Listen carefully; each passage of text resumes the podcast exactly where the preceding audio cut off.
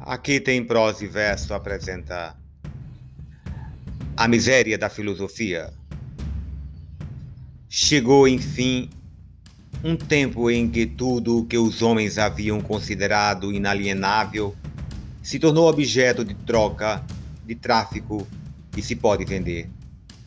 O tempo em que as próprias coisas que aqui estão eram compartilhadas, mas jamais trocadas, dadas, mas jamais vendidas, adquiridas, mas jamais compradas. Virtude, amor, opinião, ciência, consciência, etc. Agora de tudo isso se faz comércio.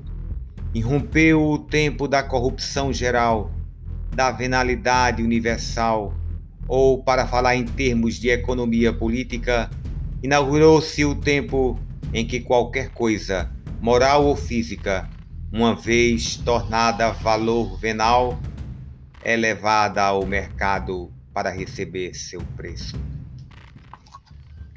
Karl Marx